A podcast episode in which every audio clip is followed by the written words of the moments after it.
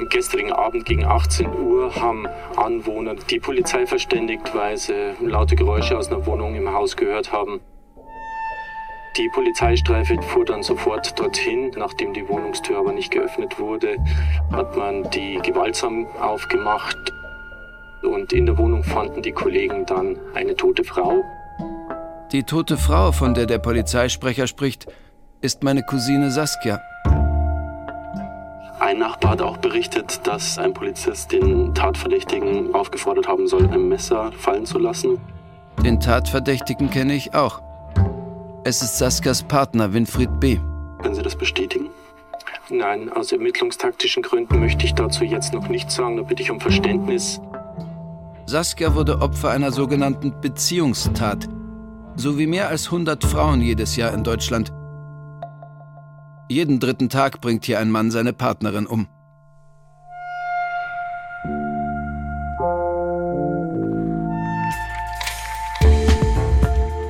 Das ist der Mörder und meine Cousine. Ein Podcast über Saskia und den Mann, der sie umgebracht hat. Ich bin Burkhard Dabinus.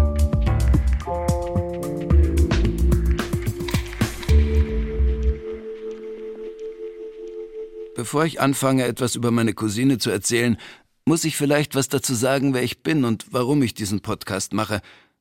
Ich heiße Burkhard Dabinus und arbeite eigentlich als Schauspieler vor allem im Theater und Kabarett.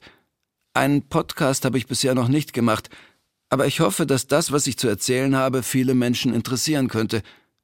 Denn es geht in diesem Podcast nicht nur um das Verbrechen an meiner Cousine Saskia, es geht auch darum zu zeigen, wie unsere Gesellschaft immer noch versagt, wenn es um sogenannte Beziehungstaten geht, und wie unser Justizsystem Frauen häufig nicht hilft, sondern sie sogar noch mehr in Gefahr bringt – mir persönlich geht es auch um Fragen, die sich vielleicht alle Angehörigen von Mord- oder Totschlagsopfern stellen. Wie hat das nur alles geschehen können? Und hätte das nicht jemand verhindern können? Noch ein Hinweis. In diesem Podcast geht es um Mord, Vergewaltigung und in einer späteren Folge auch um Gewalt an Kindern. Falls Sie selbst davon betroffen sind oder Hilfe benötigen, dann finden Sie Informationen zu Beratungsstellen in den Show Notes in Ihrer Podcast-App.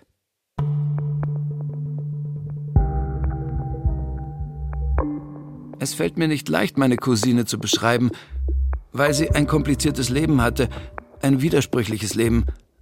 Saskia war studierte Soziologin. Sie hat Bücher geschrieben, als Journalistin gearbeitet und als Projektleiterin. Sie hat in ihrem Leben viel durchmachen müssen, einige gescheiterte Beziehungen hinter sich gelassen. Ein halbes Jahr bevor sie getötet wurde, war sie gerade nach Prien am Chiemsee gezogen. Sie wollte irgendwo neu anfangen – Ihre Freundin Susanne, eine Filmemacherin, lebt schon in der Gegend. Und jetzt hat die Saskia gedacht, wenn ich drei Freunde habe, hier in Prien oder im Chiemgau jedenfalls, dann komme ich da auch hin. Und im Januar 2013 ist sie hierher gezogen. Saskia zieht also nach Prien. Ich freue mich, denn ich wohne ja in München, keine Stunde von Prien entfernt. Saskia und ich sind über unsere Großeltern verwandt Cousins zweiten Grades also, und wir sind schon lange befreundet. Sie war immer ein Mensch für mich, der einen sehr eigenen Kopf hatte, kreativ, politisch. Sie hat sich mit Literatur und Kunst beschäftigt, und sie war ein sehr individuelles Mitglied unserer Familie. Damit ist sie manchmal auch angeeckt, aber gerade das fand ich gut. Ich bin als Schauspieler auch nicht immer geradeaus gegangen. Da gab es eine unausgesprochene Solidarität zwischen uns – Saskias Sohn Max hat während seiner Studienzeit teilweise bei mir gewohnt. Und immer wieder haben Saskia und ich auch zusammengearbeitet, haben Videos gemacht, ein Theaterprojekt geplant. Marianne, eine Bekannte von ihr, sagt, dass ihr der Umzug an den Chiemsee gut getan hat. Als sie dann da hier war, hatte ich das Gefühl, sie, sie stabilisiert sich. Sie kommt ein bisschen zur Ruhe, sie macht hier wirklich so einen Neuanfang. Also so wirkte das auf mich. Ne? Und ähm, ich fand sie eine reizende Frau, eine, eine, sehr interessante Frau, die halt eben so ein bisschen Halt sucht. Ne?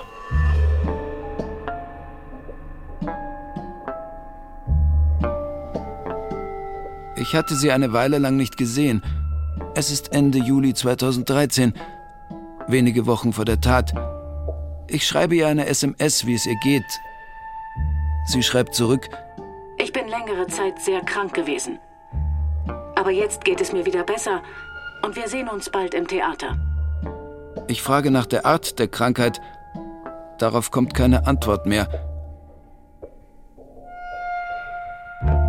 Dann bin ich mit meiner Lebensgefährtin zusammen ein paar Tage an der Nordsee. Am Samstagabend sehe ich auf dem Display ein verpasster Anruf von Saskia. Es ist schon spät. Ich schreibe ihr eine SMS, dass ich auf Sylt bin und wir verabreden, am nächsten Tag zu telefonieren. Am nächsten Tag ruft sie mich nachmittags an. Ihre Stimme klingt ein bisschen, wie sagt man, drüber, auch etwas verwaschen, so als hätte sie Alkohol getrunken. Sie spricht zuerst von Ideen und Projekten, von Texten, die sie geschrieben hat und einem Konzert, das sie organisieren will. Es ist viel und ein bisschen wirr. Ich merke, ich kann gar nicht auf alles reagieren, was sie sagt. Ich komme auch nicht dazwischen, es ist mehr ein Monolog von ihr. Irgendwas liegt ihr auf dem Herzen. Weißt du, da kommt die ganze Scheiße wieder hoch. Jahre des Lebens habe ich vergeudet. Ich schaffe es nicht richtig, mit ihr zu reden. Sie ist anscheinend stark angespannt, nervös, negativ. Aber ich kenne das von ihr. Manchmal ruft sie nachts an und ich spüre, sie kämpft mal wieder mit sich und der Welt. Auf meine Frage nach ihren Freunden dort draußen am Chiemsee sagt sie nur, ach, dieser Pseudo-Chiemsee. Ich versuche zu fragen, wie es ihr mit ihrem neuen Freund Winfried geht. Den hatte ich nur einmal kurz kennengelernt, bei einem Kabarettabend in München. Da fand ich ihn eigentlich ganz nett. Ja, und Winfried? frage ich. Der muss das verkraften. Was verkraften, denke ich. Worum geht es da? Dann spricht plötzlich Winfried am anderen Ende. Hier ist Winfried. Die Texte, die Saskia geschrieben hat, sind wirklich sehr gut. Winfried klingt klar und ruhig. Wir kriegen das schon hin, sagt er abschließend noch. Was kriegen Sie hin? Winfried gibt wieder zurück an Saskia. Wenn ich wieder in München bin, sage ich, treffen wir uns und schauen die Texte an. Ich kann ja mal zu euch rausfahren. Nach dem Anruf bin ich etwas verwirrt, aber ich denke, Sie hat gerade eine Krise und ein paar Tage später können wir ja noch mal in Ruhe sprechen, wie sonst auch. Und ich denke, das ist ja ganz gut, dass Winfried da ist, ihr Freund. Der kann sie ein bisschen ausgleichen und stützen, wenn sie gerade eine schwierige Phase hat.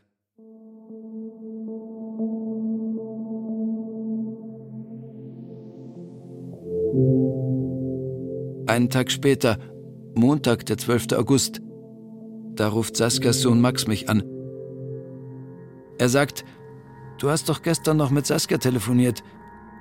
Sie ist erschlagen worden von diesem Typen. Ich begreife nicht, von welchem Typen. Erschlagen? Was? Etwa Winfried, der war doch eigentlich ganz nett. Wir haben doch gestern Nachmittag noch telefoniert. Sie haben ihn, aber er sagt nichts, sagt Max. Ich soll einen Kommissar Böck in Rosenheim kontaktieren. Max gibt mir seine Nummer. Max sagt, das ist einfach nur Horror. Ich habe schon gar keine Tränen mehr.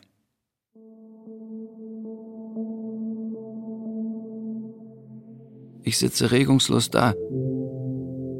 Auf einer Insel in der Nordsee, tausend Kilometer entfernt.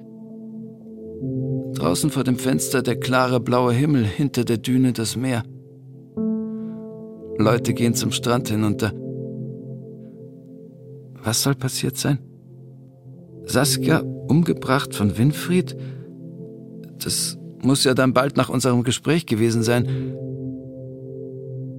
Er muss das verkraften, hat sie gesagt. Ich habe es nicht verstanden. Ich habe nicht mitbekommen, dass sich da irgendetwas angekündigt hat. Ich habe vielleicht ihre Andeutungen nicht ernst genommen. Die ruhige Stimme von Winfried. Wir kriegen das schon hin. Mit flauem Magen rufe ich in Rosenheim an bei Polizeihauptkommissar Böck. Er stellt mir ein paar Fragen zu meinem Telefongespräch mit Saskia am Sonntagnachmittag. Anscheinend hat sie an diesem Nachmittag noch mit mehreren Freunden telefoniert. Saskias Sohn Max muss jetzt von Berlin nach Bayern reisen, um alles zu regeln. Die Beerdigung, die Wohnungsauflösung – Er fragt, ob er bei uns in München übernachten kann. Ich verspreche Max, sofort nach München aufzubrechen. Max bringt seine Familie mit, seine Freundin Eva und das Baby. Sie geben ihm Halt in dieser Situation. Max sucht einen Anwalt. Nach dem Mord an einer 63-Jährigen in Prien am Chiemsee hat eine Obduktion die Todesursache geklärt. Demnach starb die Frau an zahlreichen Stich- und Schnittverletzungen. Das schreibt die Abendzeitung am 14. August. Gegen den mutmaßlichen Täter, den 65 Jahre alten Freund des Opfers, wurde Haftbefehl erlassen. Ihr Freund hat seine angebliche Tat nicht gestanden. Zu einigen Details der Tat geben sich die Ermittler bedeckt. Saskias Leiche wird von einem Rechtsmediziner begutachtet. Danach soll es einen Termin im Bestattungsinstitut in Prien geben. Zum Verabschieden heißt es. Wahrscheinlich schon in ein paar Tagen. Max bittet mich, mit ihm zusammen ins Bestattungsinstitut zu gehen.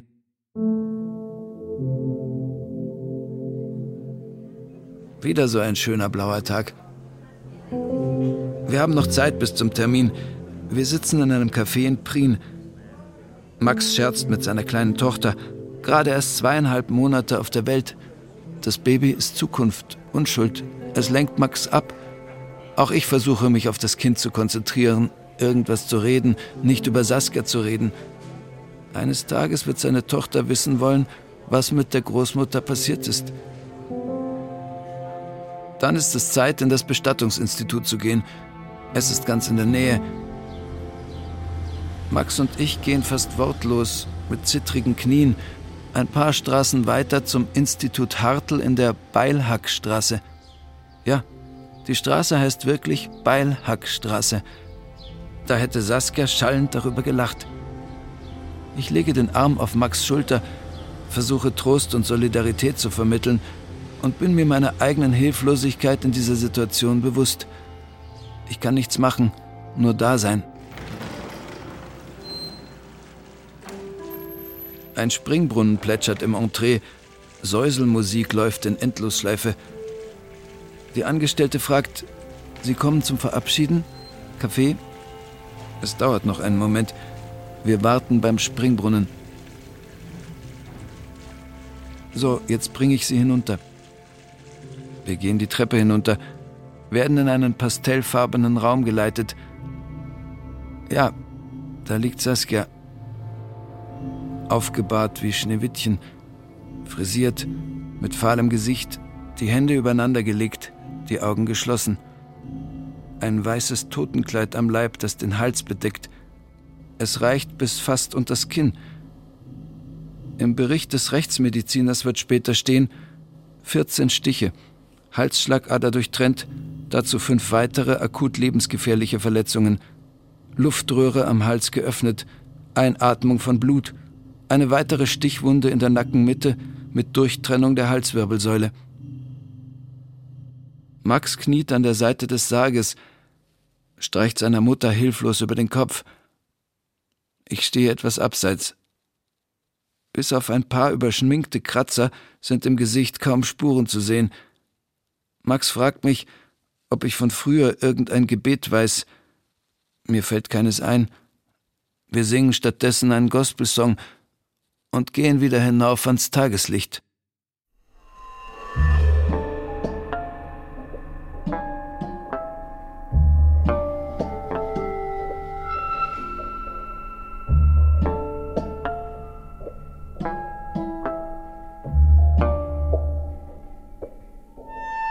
Es ist inzwischen Anfang September. Saskias Wohnung in Prien am Chiemsee muss ausgeräumt werden, drei Wochen nach ihrem Tod. Die Freigabe durch die Spurensicherung hat sich hingezogen. Dann musste noch die Tatortreinigung kommen. Das muss Max, der Sohn, privat bezahlen. Es scheint massive Spuren gegeben zu haben, die da beseitigt werden mussten. Jetzt ist nichts mehr zu sehen. Wann war ich das letzte Mal hier? Vor einem halben Jahr. Saskias Geburtstag. Sie hat mich vom Bahnhof abgeholt mit dem Auto. Alles steht noch so da, aber Saskia ist weg. Es dauert sehr lange, bis ich begreife, dass hier ein Mensch nicht mehr da ist. Links im Flur, alles voller Bücher, bis zur Decke hoch, Günter Grass, Pablo Neruda, Beuys-Kataloge. Das war ein Teil ihrer Welt. Rechts Bad und Küche, links das Wohnzimmer und geradeaus das Schlafzimmer. Alles sehr hell, sehr freundlich, sehr aufgeräumt. Zwischen modernen Möbeln der alte Sekretär von ihrer Tante. Bilder, Postkarten, Holzfiguren. Alles genau platziert. Max und ein Freund von Saskia packen schon die Sachen ein. Ich hole Kisten und fahre zum Altpapiercontainer. Fast wie bei einem normalen Umzug. Ich halte immer wieder inne, sehe mich um. Was ist hier genau geschehen? Und warum? Ich kann es aus Saskias ordentlich aufgeräumter und sauberer Wohnung nicht herauslesen. Eine Schiebetür führt auf den Balkon, den sich Saskia mit der Nebenwohnung teilt, der Wohnung von Winfried B. Der Mann, der sie umgebracht hat, hat direkt nebenan gewohnt. Ich schaue durch die Glastür in sein Apartment. Ein Haufen Kabel, Computer, viele Geräte. Max hat vor der Balkontür des Täters DVDs gestapelt. Sie lagen in Saskias Wohnung neben dem Bett. Horrorfilme. Max ist sich sicher, diese Filme hätte sich Saskia nie angeschaut. Die hat Winfried rübergeschleppt, zusammen mit dem Flachbildschirm. Der Schreibtisch in Saskias Wohnzimmer. Briefe, Dokumente.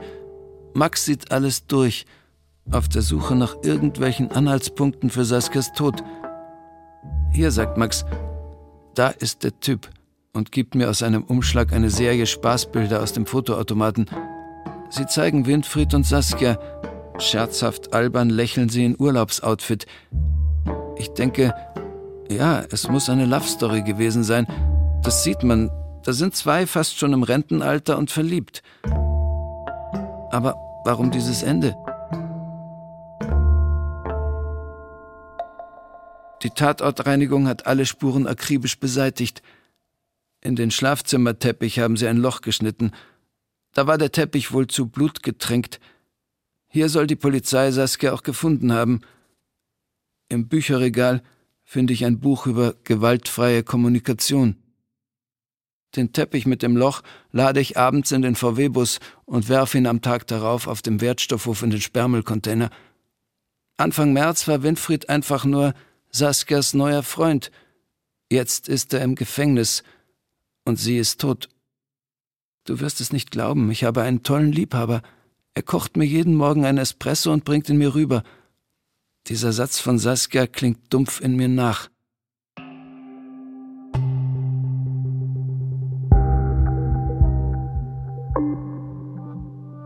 Ein Anruf der Mordkommission München. Ich soll als Zeuge vernommen werden im Auftrag der Kripo Rosenheim. Ich habe ja mit Saskia anderthalb Stunden vor der Tat noch telefoniert. Das soll unter anderem protokolliert werden. Ich bin nervös. Mordkommission. Kann ich mich an alles richtig erinnern? Ich bin in einem Film, denke ich. Ein unauffälliger Eingang in einem Geschäftshaus. Ich klingle, sage meinen Namen. Sicherheitscheck. Das Büro des Kommissars, alles normal, unaufgeregt, tägliche Arbeit. Wir reden sachlich. Der Beamte fragt, in welchem Verhältnis ich zu Saskia stand, zur Geschädigten, was ich über Saskia und ihren neuen Freund weiß, was ich mitbekommen habe. Und vor allem mein Telefonat mit ihr am Nachmittag des 11.8., dem Nachmittag der Tat. Winfried dazwischen am Hörer. Der Beamte, der mich befragt, sieht interessehalber einmal im Strafregister nach. Winfried B. Da sei nichts eingetragen, sagt er zu mir. Aha, denke ich. Also ein bisher unbescholtener Mensch. Und plötzlich ein Messerstecher? Einfach so?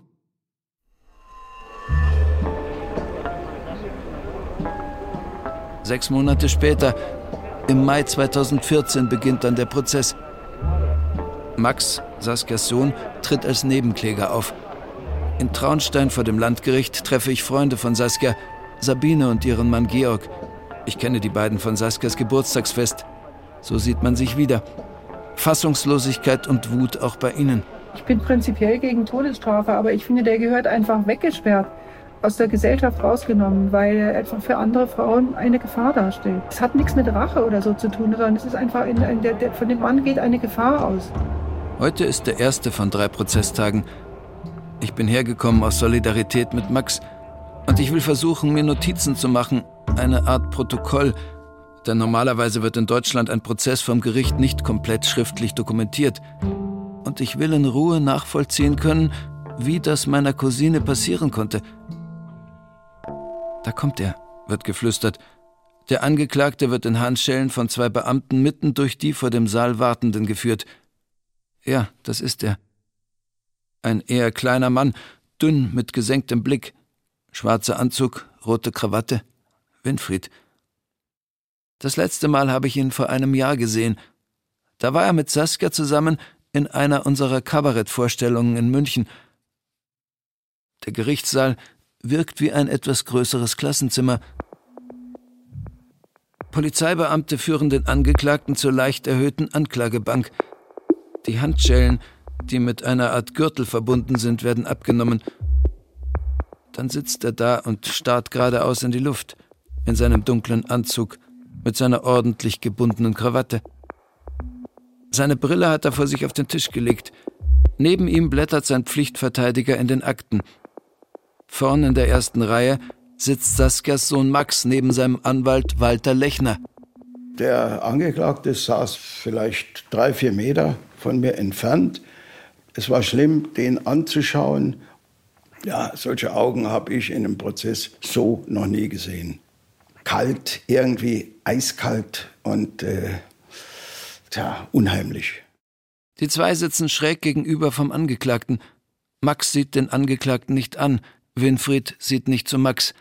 Er blickt ins Leere. Das Gericht nimmt Platz, die Verhandlung wird eröffnet. Ich habe noch nie einen Prozess besucht. Ich kritzle in mein Notizbuch, was ich sehe und höre. Der Staatsanwalt verliest die Anklageschrift. Der Angeklagte wird beschuldigt, seine Lebensgefährtin Saskia Stelzer, 63, mit 14 Stichen mit einem 13 cm langen Messer getötet zu haben. Tod durch hohen Blutverlust. Dann wird der Angeklagte aufgefordert, seinen Lebensverlauf zu schildern. Winfried ist intelligent, redegewandt, das merkt man sofort. Er erzählt aus seinem Leben, immer sehr bedacht darauf, dabei gut dazustehen. Und er hat sich wirklich ganz ausgiebig dargestellt, was er für ein toller Kerl ist und was er alles gemacht hat und was er erreicht hat und dass er immer auch das Opfer war von irgendwelchen bösen Frauen, die ihn verlassen wollten. Frauen. Plural. Auf einmal geht es nicht mehr nur um Saskia.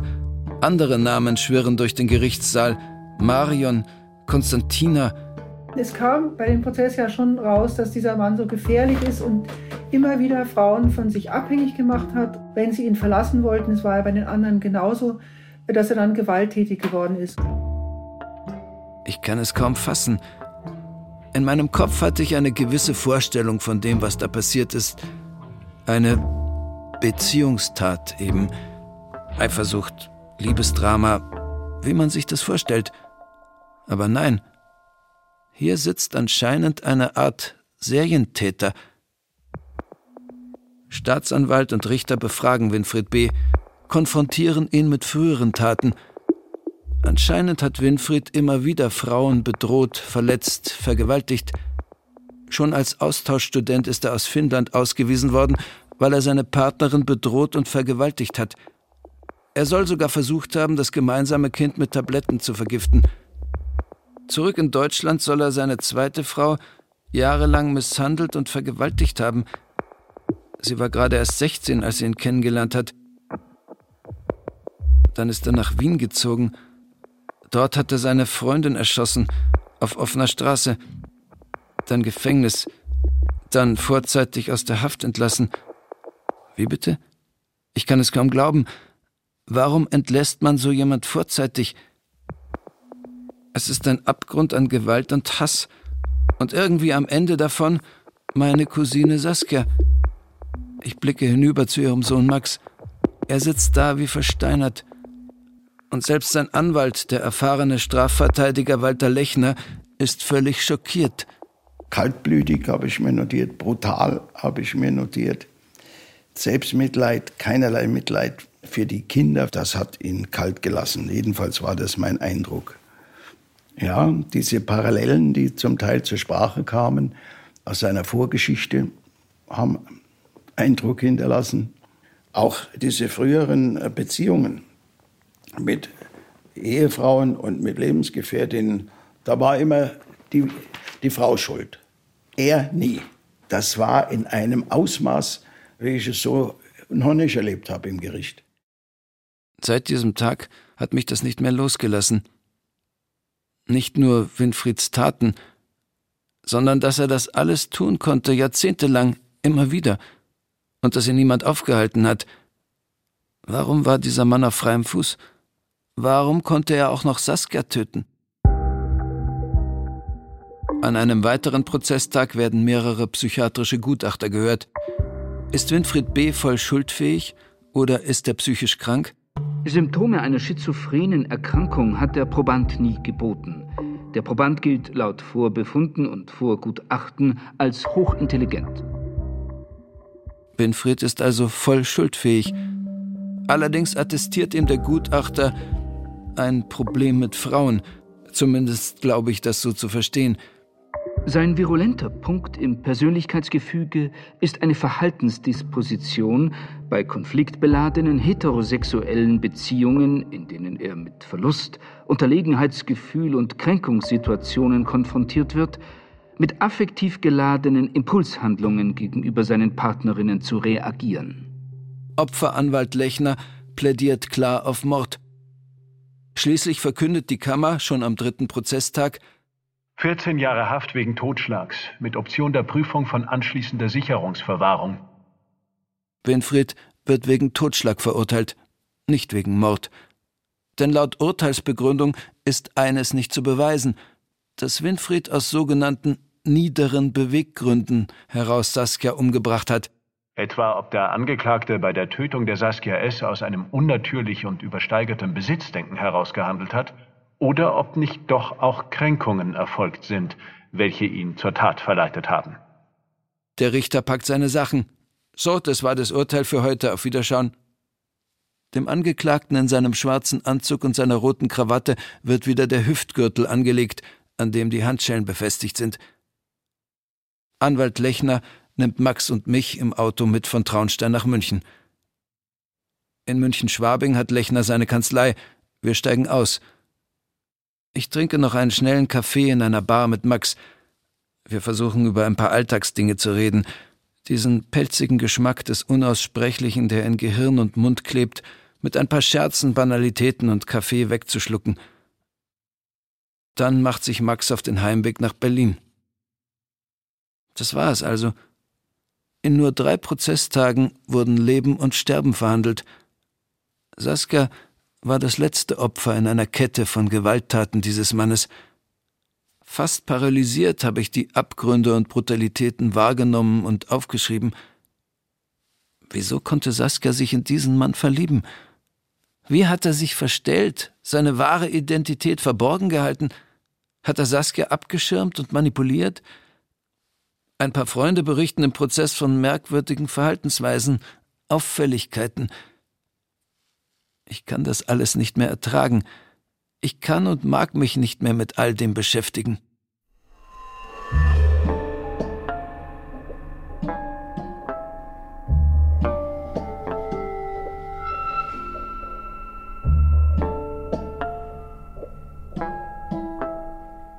Dann, ein Jahr nach dem Prozess, soll ich in Absprache mit Max eine Pappkiste abholen, die im Kommissariat in Rosenheim noch herumsteht, Kommissar Böck möchte sie loshaben. In der Kiste sollen Gegenstände und Unterlagen aus Saskias Wohnung sein. Max kann wegen der Kiste nicht extra aus Berlin kommen. Ich telefoniere mit Kommissar Böck. Er hat sowieso einen Termin hier in München, in der Rechtsmedizin. Also radle ich hinüber ins Klinikviertel. Der Kommissar öffnet die Heckklappe seines Kombis und übergibt mir die Kiste. Dann geht er die Treppe hoch ins Gebäude der Rechtsmedizin. Ein anderer Fall, eine andere Leiche. Ich radle durch den Nieselregen nach Hause. Alle Erinnerungen an Saskia, an ihren Tod und an den Prozess kommen wieder hoch.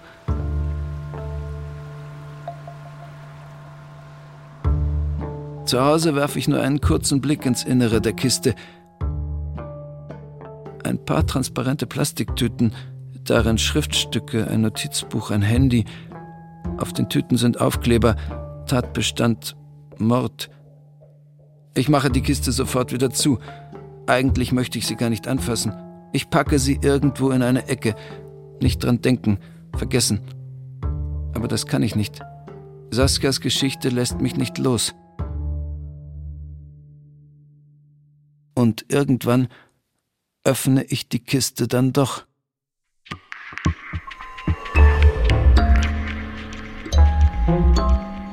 Das war die erste Folge der Podcast-Serie Der Mörder und meine Cousine.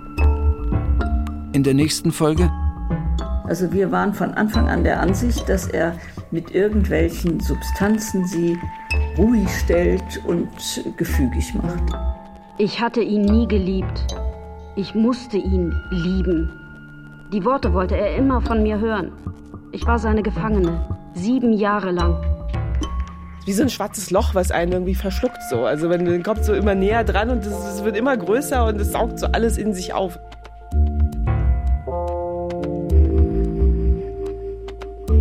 Der Mörder und meine Cousine ist ein Podcast von mir, Burkhard Dabinus, zusammen mit Tatjana Tamerus. Musik Dagmar Petrus, Ton und Technik Fabian Zweck, Redaktion und Regie Klaus Urich. Ausschnitt mit dem Polizeisprecher am Anfang dieser Folge wurde uns vom Online-Portal Chiemgau24 zur Verfügung gestellt. Dieser Podcast ist eine Produktion des Bayerischen Rundfunks 2020.